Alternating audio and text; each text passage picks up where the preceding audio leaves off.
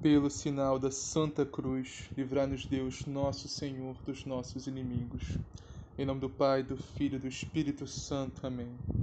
Creio em Deus Pai, Todo-Poderoso, Criador do céu e da terra, e em Jesus Cristo, seu único Filho, nosso Senhor, que foi concebido pelo poder do Espírito Santo, nasceu da Virgem Maria, padeceu sob Ponço Pilatos foi crucificado, morto e sepultado, desceu à mansão dos mortos, ressuscitou o terceiro dia, subiu aos céus, está sentado à direita de Deus Pai Todo-Poderoso, donde há de vir julgar os vivos e os mortos. Creio no Espírito Santo, na Santa Igreja Católica, na comunhão dos santos, na remissão dos pecados, na ressurreição da carne, na vida eterna. Amém. Vinde, Espírito Santo, enchei os corações dos vossos fiéis e acendei neles o fogo do vosso amor. Enviai, Senhor, o vosso Santo Espírito, e tudo será criado, e renovareis a face da terra. Oremos. Ó Deus, que instruíste os corações dos vossos fiéis com a luz do Espírito Santo, fazei que apreciemos retamente todas as coisas, segundo o mesmo Espírito, e gozemos sempre de suas divinas consolações por Cristo nosso Senhor. Amém. Liturgia da Palavra. 27 de dezembro de 2020, domingo, terceiro dia da oitava de Natal. Estamos celebrando a festa da Sagrada Família, Jesus, Maria e José. Vamos à liturgia. Primeira leitura. Leitura do livro do Eclesiástico. Deus honra o Pai nos filhos e confirma sobre eles a autoridade da mãe. Quem honra o seu pai alcança o perdão dos seus pecados, evita cometê-los e será ouvido na oração cotidiana. Quem respeita sua mãe é como alguém que ajunta tesouros quem honra o seu pai terá alegria com seus próprios filhos, e no dia que orar será atendido. Quem respeita o seu pai terá vida longa, e quem obedece ao pai é o consolo da mãe. Meu filho, ampara o teu pai na velhice, e não lhe causes desgosto enquanto ele vive mesmo que ele esteja perdendo a lucidez. Procura ser compreensivo para com ele. Não o humilhes em nenhum dos dias de sua vida. A caridade feita ao teu Pai não será esquecida, mas servirá para reparar os teus pecados, e na justiça será para a tua edificação Palavra do Senhor, graças a Deus. Salmo responsorial. Felizes os que temem o Senhor e trilham seus caminhos. Felizes os que temem o Senhor e trilham seus caminhos. Feliz és tu, se temes o Senhor e trilhas seus caminhos do trabalho de tuas mãos há de viver. Serás feliz, tudo irá bem.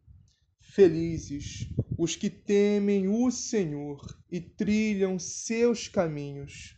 A tua esposa é uma videira bem fecunda no coração da tua casa.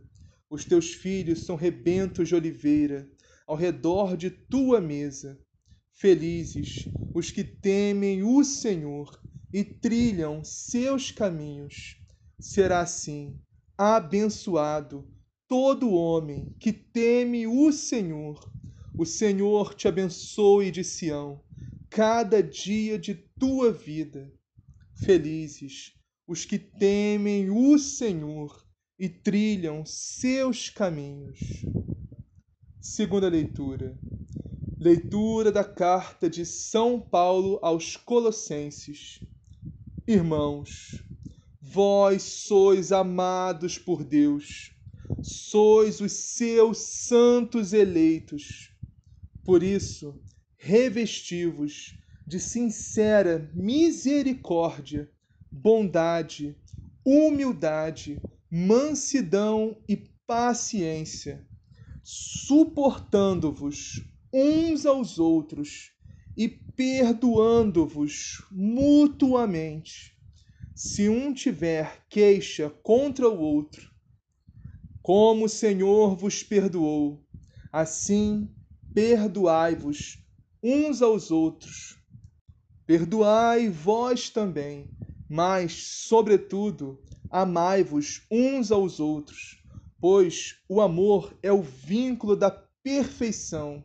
Que a paz de Cristo reine em vossos corações, a qual fostes chamados como membros de um só corpo, e sede agradecidos. Que a palavra de Cristo, com toda a sua riqueza, habite em vós, ensinai e admoestai-vos uns aos outros com toda sabedoria.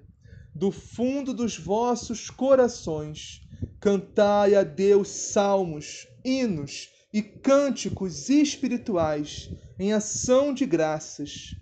Tudo o que fizerdes, em palavras ou obras, seja feito em nome do Senhor Jesus Cristo. Por meio dele, dai graças a Deus, o Pai. Esposas, sede solícitas para com vossos maridos, como convém no Senhor. Maridos, amai vossas esposas e não sejais grosseiros com elas. Filhos, obedecei em tudo aos vossos pais, pois isso é bom e correto no Senhor. Pais, não intimideis os vossos filhos, para que eles não desanimem. Palavra do Senhor. Graças a Deus. Anúncio do Evangelho. O Senhor esteja convosco. Ele está no meio de nós. Proclamação do Evangelho de Jesus Cristo segundo Lucas. Glória a vós, Senhor. Quando se completaram os dias da purificação, segundo a lei de Moisés, levaram o menino a Jerusalém para apresentá-lo ao Senhor, conforme está escrito na lei do Senhor. Todo primogênito masculino será consagrado ao Senhor, e para oferecer em sacrifício um par de rolas ou dois pombinhos, como está escrito na lei do Senhor. Ora, havia em Jerusalém um homem chamado Simeão. Esse homem, justo e piedoso, esperava a consolação de Israel, e o Espírito Santo estava sobre ele.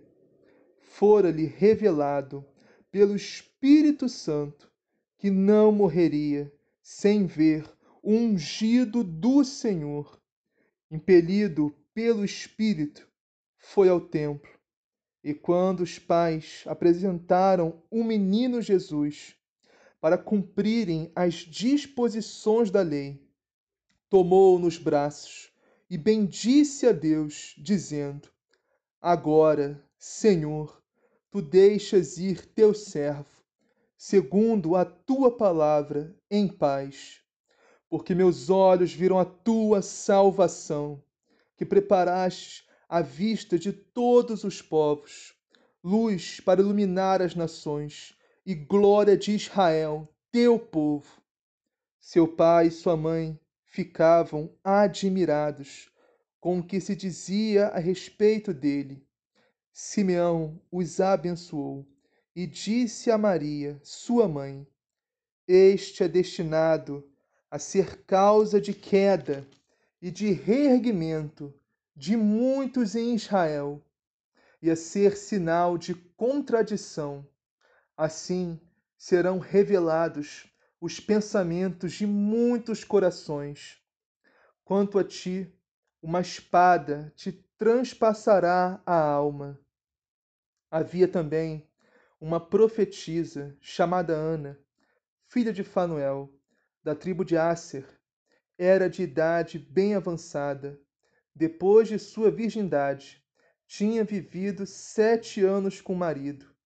Ficou viúva e agora estava com oitenta e quatro anos de idade. Não se afastava do templo e dia e noite servia a Deus com jejuns e orações. Tendo chegado naquela hora, louvava a Deus e falava do menino a todos os que esperavam a libertação de Jerusalém. Depois de cumprirem tudo conforme a lei do Senhor, eles voltaram para Galiléia, a sua cidade de Nazaré. O menino crescia ficava forte e cheio de sabedoria, e a graça de Deus estava sobre ele. Palavra da salvação. Glória a vós, Senhor. Então, irmãos e irmãs, hoje estamos celebrando com muita alegria a festa da Sagrada Família. Jesus, Maria e José, a nossa família vossa é. Jesus, Maria e José, a minha família vossa é. A Sagrada Família de Nazaré, meus irmãos, é o modelo de família perfeita nós almejamos que a nossa seja um dia. Porque a família de Jesus, Maria e José, a Sagrada Família, era uma família perfeita. Porque não tinham problemas, não tinham dúvidas, não tinham aflições, sofrimentos, angústias, tristezas? Absolutamente não, meus irmãos. A Sagrada Família de Nazaré, a família de Jesus, de Maria e de José, era perfeita porque era uma família que tinha amor. Era uma família rica em amor. Uma família rica da graça de Deus. Era uma família que era submissa a Deus, submissa à vontade de Deus isso que torna uma família perfeita. Uma família que tem amor e seja temente a Deus, submissos à vontade de Deus. Meus irmãos e minhas irmãs, uma família que tenha amor. E quando eu digo amor, não é amor que a gente costuma entender, o amor de gostos, de afetos, de afeições, de sentimentalismo, amor de apego. Não, não é esse amor que eu estou falando. O amor que eu estou falando, meus irmãos, é o amor de Deus. É o amor que vem de Deus é o amor que a gente lê na primeira carta de Coríntios, capítulo 13. Um amor equilibrado em Deus. Uma família que tem amor. E uma família que é temente ao Senhor, que é temente a Deus, os mandamentos, a santa igreja, submissos à vontade de Deus, que leem, meditam a palavra de Deus e se esforçam para colocar em prática diariamente o evangelho de Jesus Cristo. Uma família assim, meus irmãos, não há problema familiar que não possa ser resolvido família que está unida a Deus, na graça de Deus, na sua santa igreja. Não há problema familiar que não possa ser resolvido numa família assim. E a Sagrada Família de Nazaré era assim, meus irmãos. Família cheia de amor em Deus, cheia da graça de Deus. Família temente ao Senhor, as suas leis, seus mandamentos. Uma família submissa à vontade de Deus. Por isso que essa família superou todos os obstáculos que tiveram, e tiveram muitos, como a gente lê no Evangelho. Superaram todos eles em Deus, unidos unidos no amor a Deus. Então vamos à primeira leitura de hoje, que está em Eclesiástico. Vamos iniciar no capítulo 3, versículo 4 e 5, que diz assim: Quem honra o seu pai alcança o perdão dos pecados. Ou seja, honrar pai e mãe, o quinto mandamento da lei do Senhor. Agora, o que seria colocar em prática isso? O que seria honrar pai e mãe? Obedecer a seus pais? Sim, com certeza. Mas não apenas isso. Honrar pai e mãe é, acima de tudo, dar orgulho a seus pais. Ser um filho ou uma filha que enche os seus pais de orgulho. E que os pais sejam louvados, sejam elogiados pelos filhos. Por exemplo, chega alguém, te cutuca no ombro, pergunta: Você é o pai do fulano? Aí a pessoa já gela assim: Meu Deus, o que, que meu filho fez dessa vez? O que, que ele aprontou? Aí, não, não, fiz nada não. Olha, parabéns pelo filho que você tem. Parabéns pela filha que você tem. Isso é honrar pai e mãe. O pai e a mãe se sentem honrados quando é elogiado pelo filho pela filha que tem. Devemos obedecer esse mandamento de não dar desgosto aos nossos pais, mas sim enchê-los de orgulho, sendo bons filhos e filhas. Aqui o que o Senhor nos fala, além de estarmos obedecendo o mandamento da lei do Senhor, de praxe para todo cristão, todo católico, no mínimo, seus mandamentos da lei de Deus, além disso, meus irmãos, o Senhor nos promete que quem honra o seu pai e sua mãe alcança o perdão dos pecados. Olha que promessa maravilhosa do nosso Senhor. Honrando os nossos pais, vamos alcançar o perdão pelos nossos pecados. E mais ainda, e será ouvido na oração cotidiana, ou seja, seremos ouvidos na nossa oração cotidiana. E aqui, meus irmãos, não está dizendo para você honrar o seu pai só se ele for um bom pai. Em toda e qualquer situação, temos que honrar o nosso pai, independentemente dele. Claro, não devemos fazer algo né, que seja pecado do nosso pai. Mas se seu pai estiver na sarjeta lá jogado, for bêbado, se viciado em jogo, ou seja lá a miséria que seu pai for, temos que honrá-lo do mesmo jeito. Temos que honrá-lo e respeitá-lo. Próximo versículo: Quem respeita a sua mãe é como alguém que ajunta tesouros.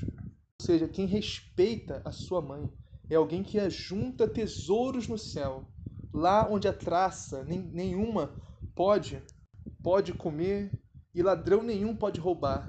Quem respeita a sua mãe ajunta tesouros no céu.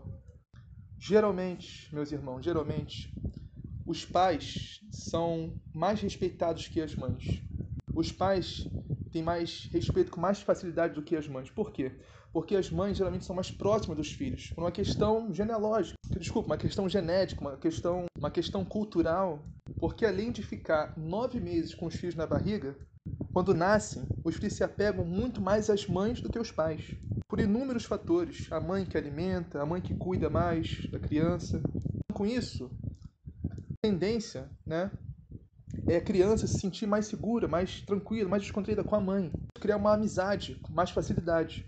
Essa amizade, a mãe pode acabar perdendo o respeito.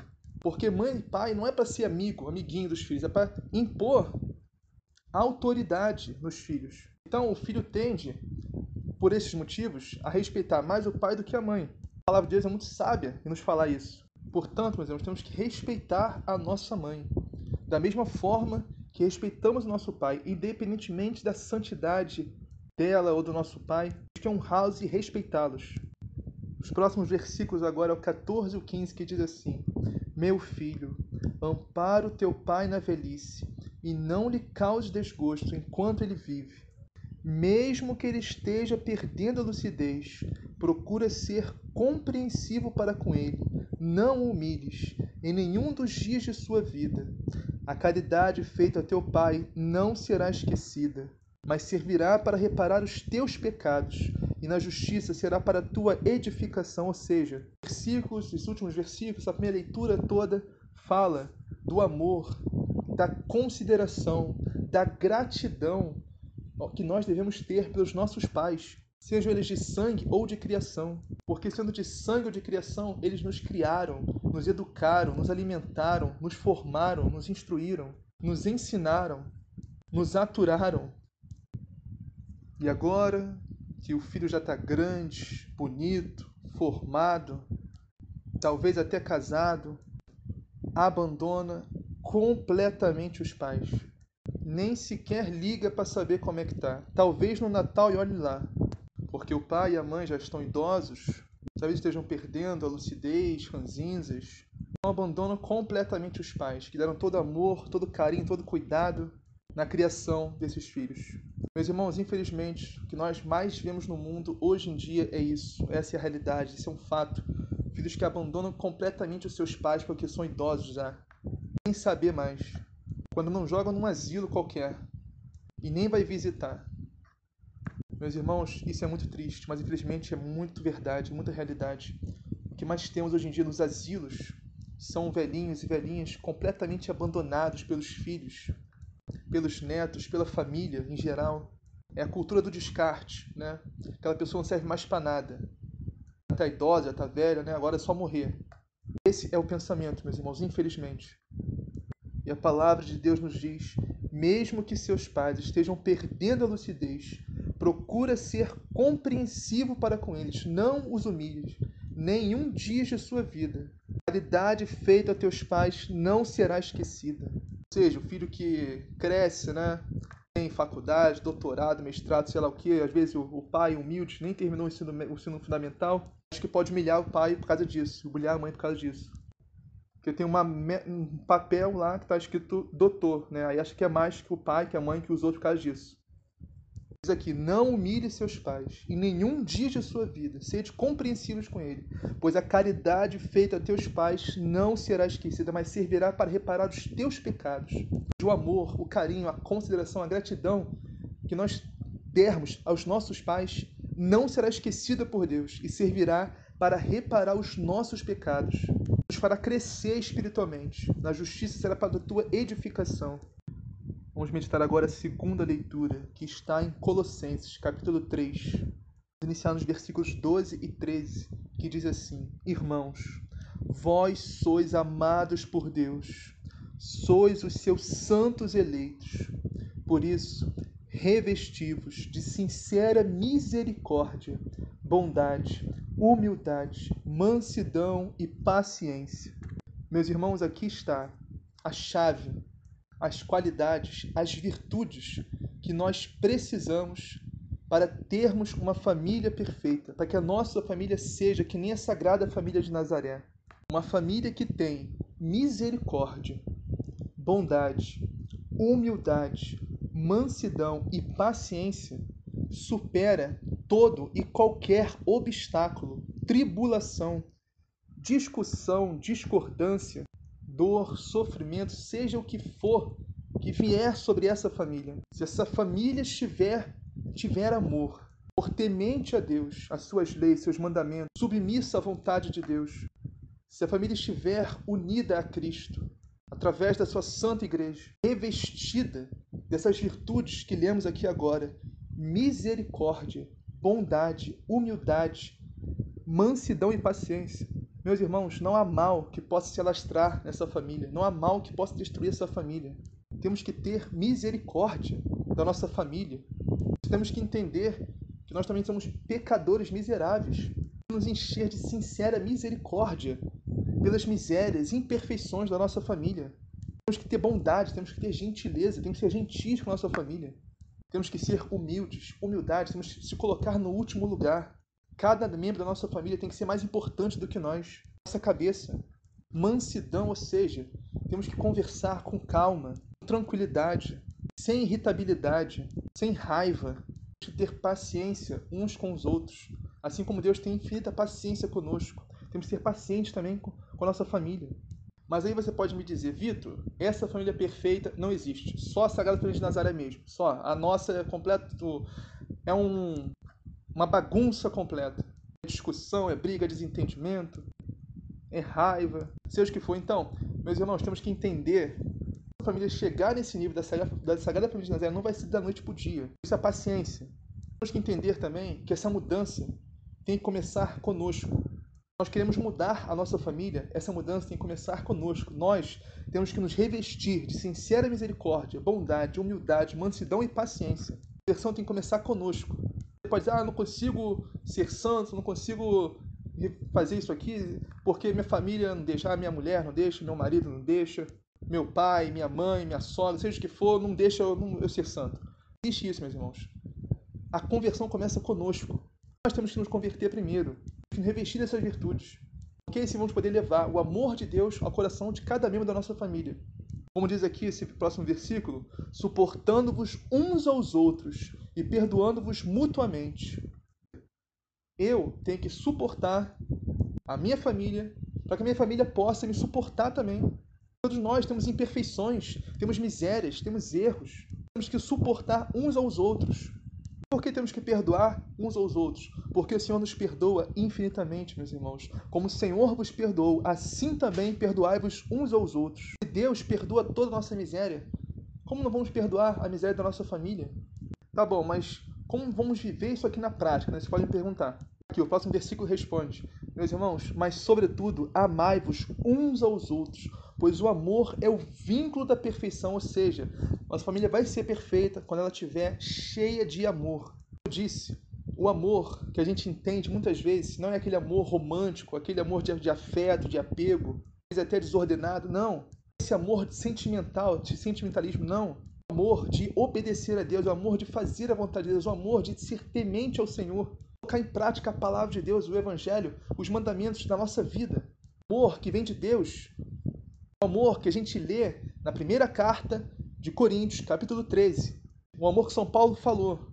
Esse é o verdadeiro amor, não aquele amor de sentimento, de apego, que muitas vezes faz a gente agir contra a nossa vontade, contra os nossos instintos, nossos desejos, nossas vontades. A gente agir contra o nosso querer. A gente quer viver a palavra de Deus, quer viver os mandamentos do Senhor, quer ver a palavra de Colossenses nos fala.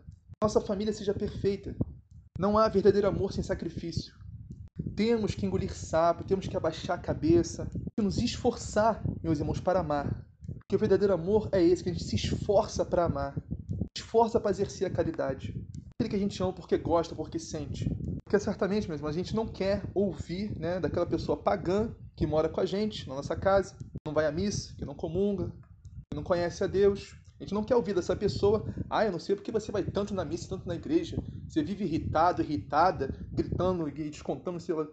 Entende? Essa é chato, é horrível ouvir isso, mas fazer o que? A gente, deve, a gente dá por onde? Faz por onde ouvir. Então, realmente viver a palavra de Deus, temos que realmente colocar em prática a nossa fé. Realmente ser em casa o que nós somos na igreja. Então, certamente a gente vai ouvir, meus irmãos, uma hora ou outra. Ah, não sei porque você vai tanto na igreja, tanto na missa, não sei porque você ora tanto, não muda nunca. Irritado, irritada, gritando desequilibrando. A gente é muito chato ouvir essas coisas, mas se a gente fazer por onde, tem que nos esforçar para sermos perfeitos. Porque Jesus disse: Sede perfeitos, como vosso Pai Celeste é perfeito. Para finalizar, versículos 18 ao 21. Diz assim: Esposas, sede solícitas para com vossos maridos, como convém no Senhor. O que é solicitude? Solicitude é ser amável, ser dócil. Ser solícita é ser pronta para qualquer ocasião, qualquer circunstância. Você está pronta para ajudar o seu marido no que ele precisar.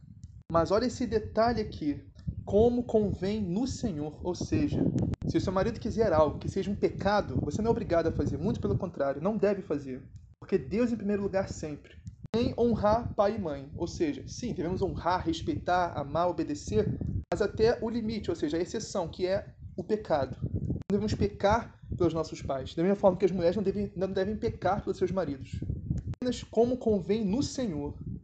Ou seja, os filhos honrar o pai e mãe, como convém no Senhor. E as esposas serem solícitas, obedecer aos seus maridos, como convém no Senhor. Maridos, amai as vossas esposas e não sejais grosseiros com elas. O marido é o chefe da família, é a autoridade no lar. Mas isso não dá-lhe o direito de ser grosseiro com a sua esposa, com a sua mulher. Muito pelo contrário. Tratar a sua esposa com todo carinho, com todo cuidado, atenção e dedicação. Essa palavra aqui, no início dessa, dessa leitura, é para os maridos também. Maridos revestivos de sincera misericórdia, bondade, humildade, mansidão e paciência para com as vossas esposas. Que muitas vezes mansidão e humildade é visto como fraqueza. Mentes que realmente não entendem nada das coisas de Deus. Porque Jesus Cristo era extremamente manso e humilde. Mas mesmo assim, tinha mais autoridade que qualquer ser humano que já existiu na face da terra. De uma forma, os maridos têm que ser mansos e humildes, mas sim, exercendo sua autoridade de chefe do lar, com mansidão e humildade. E o último versículo diz assim: Pais, não intimideis os vossos filhos, para que eles não desanimem. Ou seja, os pais têm que cobrar sim dos filhos. Os filhos atinjam todo o seu potencial. Tem que saber fazer isso de uma forma não desanime os seus filhos. Pelo contrário, que encorajem eles a crescer cada vez mais, atingir todo o seu potencial. Meus irmãos, tudo é o jeito que você fala. Não importa o que você fala, mas sim como você fala o tom que você fala, o ambiente que você fala, tudo isso tem que ser muito pensado, muito calculado pelos pais. Não intimidar os seus filhos, sim encorajá-los, principalmente na caminhada, na fé, na Santa Igreja de Cristo. Então, meus irmãos, temos que aprender a falar com jeito com nossos filhos e filhas, para que eles não fiquem intimidados, acuados, desanimados. Vamos meditar agora o Santo Evangelho, que hoje está em Lucas, capítulo 2, versículos 22 a 40. Meditar apenas três versículos desse evangelho extensíssimo, que esse evangelho ele vai ser porque esse evangelho vai ser destacado durante essa semana, duas partes desse evangelho, que fala de Simeão e de Ana. Vamos falar de Simeão e de Ana hoje. Vamos continuar na Sagrada Família. Lucas capítulo 2, versículos 22 a 24, que diz assim: Quando se completaram os dias para a purificação da mãe e do filho, conforme a lei de Moisés, Maria e José levaram Jesus a Jerusalém, a fim de apresentá-lo ao Senhor, conforme está escrito na lei do Senhor todo primogênito do sexo masculino deve ser consagrado ao Senhor. Também foram oferecer o sacrifício, um par de rolas ou dois pombinhos, como está ordenado na lei do Senhor. Irmão, só nesses primeiros três versículos está escrito: a família, a sagrada família de Nazaré, fez tal coisa conforme a lei do Senhor, conforme está escrito, conforme a lei de Moisés, ou seja, uma família que respeitava as leis de Deus, respeitava a lei do Senhor, que praticava a palavra de Deus, vivia a lei do Senhor, vivia a palavra de Deus, ou seja, a Sagrada Família de Nazaré era extremamente submissa e obediente a Deus. E Lucas enfatiza muito isso, meus irmãos, para deixar claro para nós que a Sagrada Família de Nazaré, a família de Jesus, Maria e José, era uma família que vivia toda a sua vida conforme a lei do Senhor.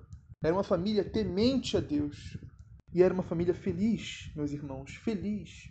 Por que feliz? Como diz o Salmo de hoje, 127, Felizes os que temem o Senhor e trilham seus caminhos. A Sagrada Família de Nazaré era uma família feliz, independentemente dos obstáculos, tribulações, angústias, sofrimentos, dores, dúvidas, seja o que for que viesse sobre essa família. Era uma família feliz, porque estava unida no amor a Deus, porque temia o Senhor vivia suas leis, seus mandamentos, sua palavra, revestida de mansidão, de humildade, misericórdia, bondade, paciência. É isso que nos faz ser felizes, meus irmãos. Temer a Deus, temer o Senhor, respeitar o nosso Deus, fazer a vontade de Deus em nossa vida. Esse é o segredo da felicidade. Para finalizar, o versículo 39 do Evangelho que diz assim: Depois de cumprirem tudo conforme a lei do Senhor, voltaram a Galiléia, para Nazaré, sua cidade. Ou seja, só depois de cumprirem tudo, tudo que está escrito na lei, eles voltaram para Nazaré, sua cidade. Então, meus irmãos, assim como a sagrada família de Nazaré, Jesus, Maria e José, obedeça a Deus, cumpra a vontade, a lei do Senhor em sua vida, os mandamentos do Senhor, a palavra de Deus. Faça a vontade do Altíssimo em sua vida e você será feliz. Assim como Maria, diga seu sim a Deus todo santo dia. Senhor, faça, fiat, faça-se mim segundo a tua palavra, e você será feliz. Assim seja, amém. Pai nosso que estás no céu, santificado seja o vosso nome. Venha a nós o vosso reino, seja feita a vossa vontade, assim na terra como no céu. O pão nosso de cada dia nos dá hoje. Perdoai as nossas ofensas, assim como nós perdoamos a quem nos tem ofendido. E não nos deixeis cair em tentação, mas livrai-nos do mal. Amém. Ave Maria, cheia de graça, o Senhor é convosco. Bendito sois vós entre as mulheres. Bendito é o fruto do vosso ventre, Jesus. Santa Maria, Mãe de Deus, rogai por nós, pecadores, agora e na hora de nossa morte. Amém. Glória ao Pai, ao Filho e ao Espírito Santo, assim como era no princípio, agora e sempre, por todos os séculos dos séculos. Amém.